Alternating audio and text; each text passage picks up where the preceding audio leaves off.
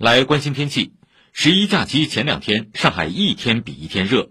昨天最高气温达到三十二点八度。随着副热带高压的继续西伸加强，今天将冲击高温线。预计徐家汇站最高气温在三十四度附近，北部郊区将达到三十四到三十五度，可能打破十月历史最高纪录。气象资料显示，徐家汇站十月最高气温记录是一九八四年十月二号的三十四点零度。不过，北方的强冷空气已经启程，断崖式降温要来了。昨天，中央气象台发布史上最早的寒潮预警，预计未来数日，中东部大部地区气温普遍下降八到十二度，部分地区降温幅度超过十四到十六度，少数地区降幅可达十八度。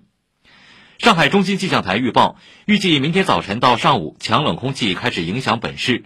明后两天气温明显下降，最高气温降温幅度可达十二到十三度。六到七号最高气温将降至十九到二十度，最低气温十六度左右，郊区更低。